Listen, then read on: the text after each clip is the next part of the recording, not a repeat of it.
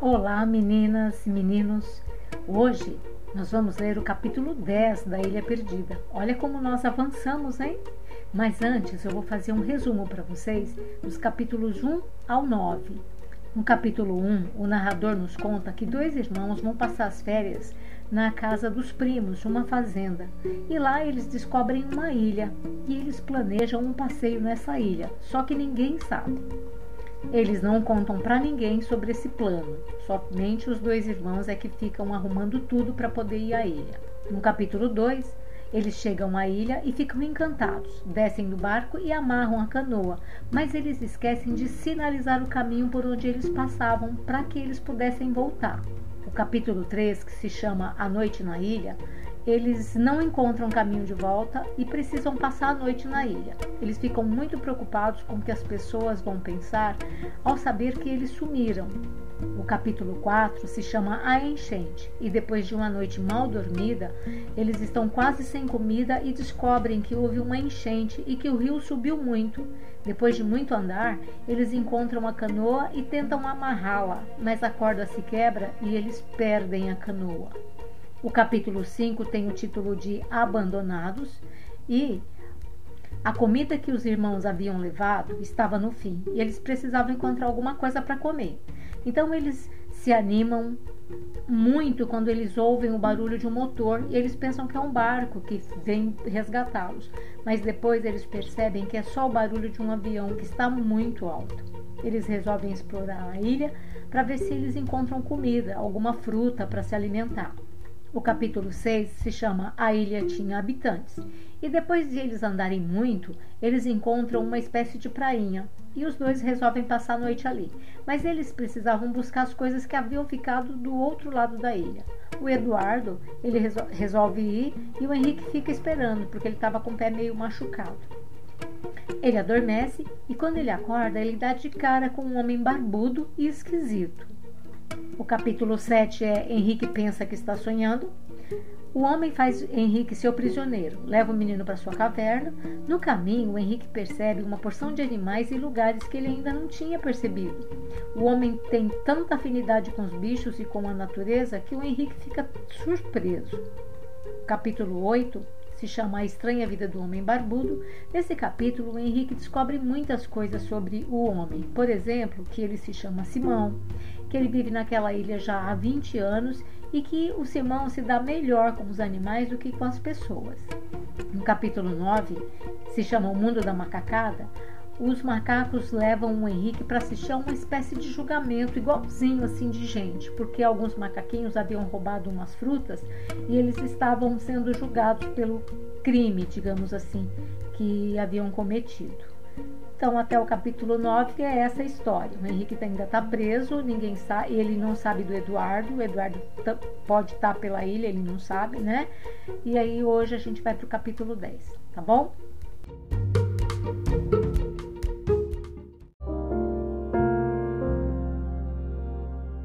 Hoje farei a leitura do décimo capítulo do livro A Ilha Perdida.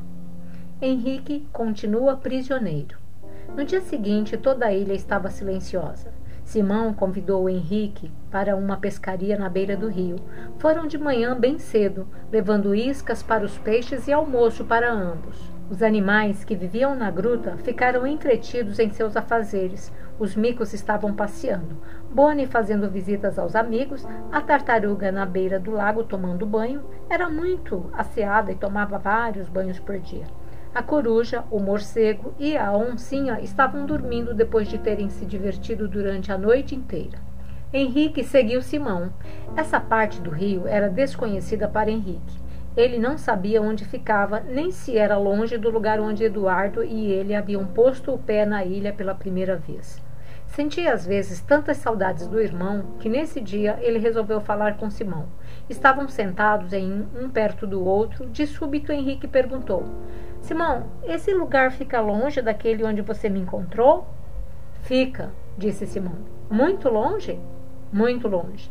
Ficaram quietos um instante e Simão pegou um grande peixe que tirou do anzol e colocou na cesta de cipó que ele havia tecido. Henrique resolveu continuar.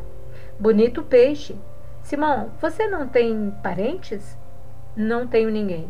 Então é por isso que você não se importa de viver aqui sozinho? Simão não respondeu. Henrique sentiu um movimento no anzol, puxou-o e viu um peixe brilhante pulando no ar. Tirou-o e colocou-o na cesta. Jogou novamente o anzol e perguntou: Você não me deixa mais voltar para casa? Não sei, respondeu Simão. Por que não quer me deixar voltar? Simão olhou aborrecido para Henrique porque a primeira coisa que você vai fazer ao chegar lá é contar que aqui existe um homem barbudo que leva uma vida muito esquisita no meio da bicharada, e toda a gente virá aqui me procurar ou me caçar como se eu fosse um animal feroz, e adeus minha tranquilidade. Não terei mais sossego. Henrique ficou de pé e até deixou escapar um peixinho. Se o senhor não quiser que eu conte, não contarei nada, Simão. Se é por isso, Pode ficar descansado, juro ao senhor que nunca contarei nada a pessoa alguma, nem aos meus pais, nem ao meu irmão Eduardo. Simão deu uma risada esquisita. Olhe, menino, já vivi entre os homens e sei que eles juram falso. Muitas vezes fui enganado por eles, agora não me enganam mais. Não creio em sua palavra. Já disse que não precisa me chamar de senhor. Henrique fez cara de choro. Mas eu juro, Simão, pode crer em mim, eu juro que não contarei nada. Digo a todos que fiquei perdido na ilha e me alimentei de raízes e frutas, mas nada direi sobre você, nem sobre a caverna. Continuaram a pescar e não falaram mais. Henrique ficou pensando de que maneira poderia convencer Simão. Em último caso, ele fugiria. Havia de fugir de qualquer jeito. De repente, Simão disse: Meu anzol quebrou-se. Você é capaz de voltar sozinho à gruta e trazer mais anzóis? Estão dentro de uma cestinha. Henrique confirmou com a cabeça. Simão explicou bem o caminho, ele levantou-se e foi. Caminhou em direção à caverna com uma ideia fixa na cabeça: fugir. Quando poderia encontrar melhor ocasião do que aquela? Nem o papagaio Boni, nem o veado Lucas, nem os micos careteiros, nem a oncinha, ninguém estava a segui-lo. Resolveu ir diretamente à caverna. Quem sabe Simão o estava seguindo. Lá arranjaria alguma coisa para comer no caminho e tomaria outro rumo. Sabia de que lado deveria seguir para encontrar a prainha. Tinha certeza de que a encontraria. Levaria também a machadinha de pedra que vira dependurada na parede da gruta. Simão tinha várias iguais àquela. Animado com essa ideia, dirigiu-se diretamente à caverna. De quando em quando, parava para escutar se alguém o estava acompanhando. Não percebeu nada. Nas proximidades da gruta, parou outra vez. Só silêncio. Contornou a caverna, passou pelo lago onde tomaram um banho e viu a tartaruga deitada na margem. Ela nem olhou. O coração batendo fortemente, Henrique subiu a escadinha de cipó e espreitou para dentro da caverna. Viu a coruja cochilando num pau que fora posto lá para ela e o morcego dormindo profundamente, dependurado no teto. Sem perder tempo, ele vestiu o paletó que estava aí num canto, pois desde que chegara não o usara mais. Encheu os bolsos de ameixas, bebeu a bebida que Simão fazia de frutas fermentadas e dizia que era fortificante, tomou a machadinha e amarrou-a à cintura. Pegou também uma vasilha de madeira que servia para carregar água. Olhou à sua volta como se despedisse e saiu sorrateiramente.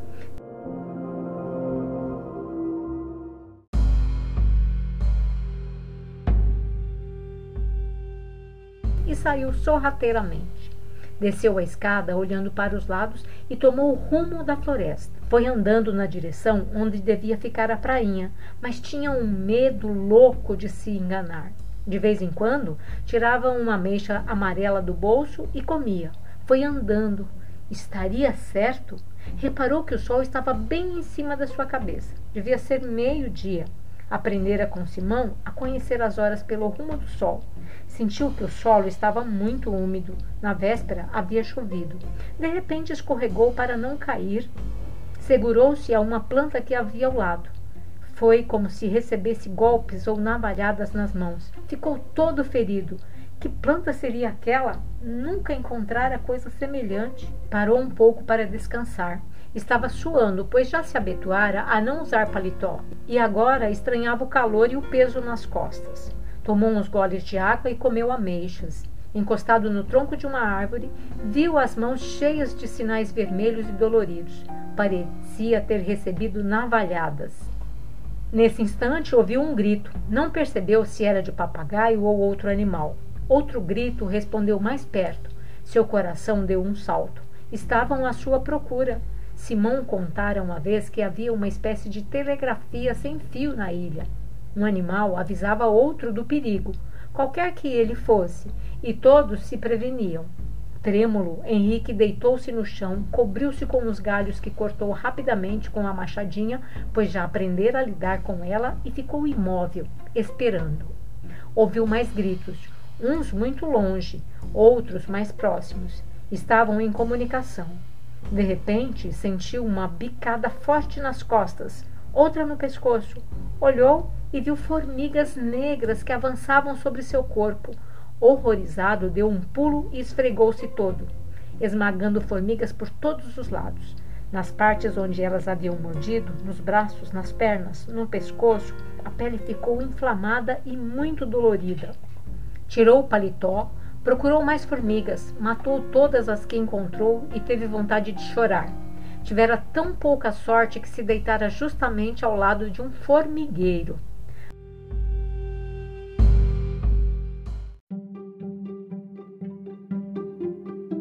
Iam descobri-lo no mesmo instante. Caminhou ao acaso, sentindo dores pelo corpo e sem saber mais o rumo a tomar. Estava desorientado e triste. Como encontrar seu irmão Eduardo? Não havia mais esperança de sair da ilha. Estava vigiado e Simão nunca permitiria. O que fazer? Ouviu gritos próximos, olhou para cima e procurou algum conhecido entre as árvores. Seria algum dos cinco?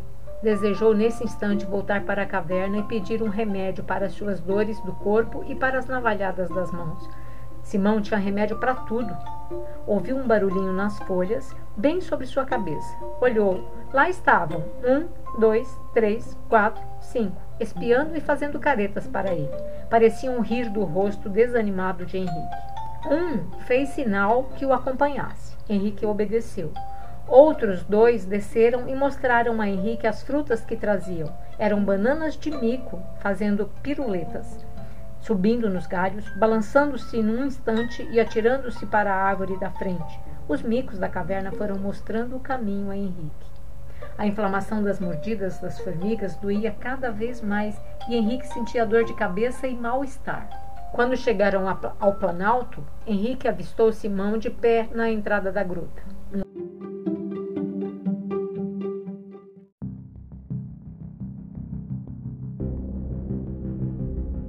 Henrique avistou Simão de pé na entrada da gruta. Um ar severo, sem dizer nada, mandou-o subir a escadinha de cipó. Lá dentro examinou as mãos doloridas de Henrique e disse que isso devia ter sido causado por uma árvore chamada navalha de macaco, que cortava mesmo como navalha.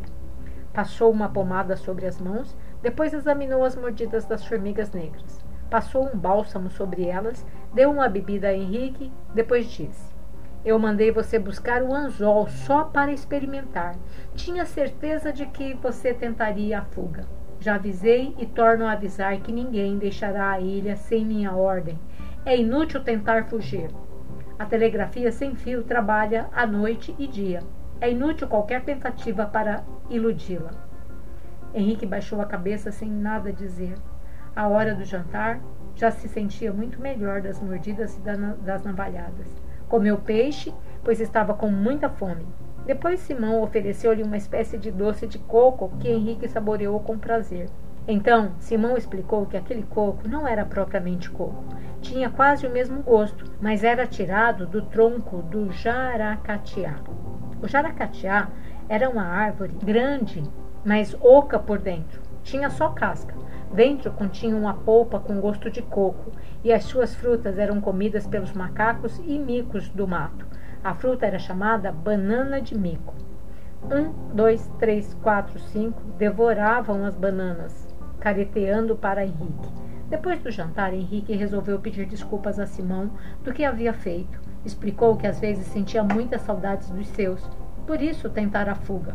Elogiou o jantar e a sobremesa, dizendo que Simão cozinhava, que era uma beleza. Meia hora depois, já não sentia dores no corpo. Agradeceu a Simão o bálsamo milagroso, assim como a pomada. Simão disse que rara é a árvore que não faz benefícios à humanidade. De cada uma delas, tira-se ou uma fruta, ou uma flor, ou um remédio, ou um bálsamo para alimentar ou curar os homens.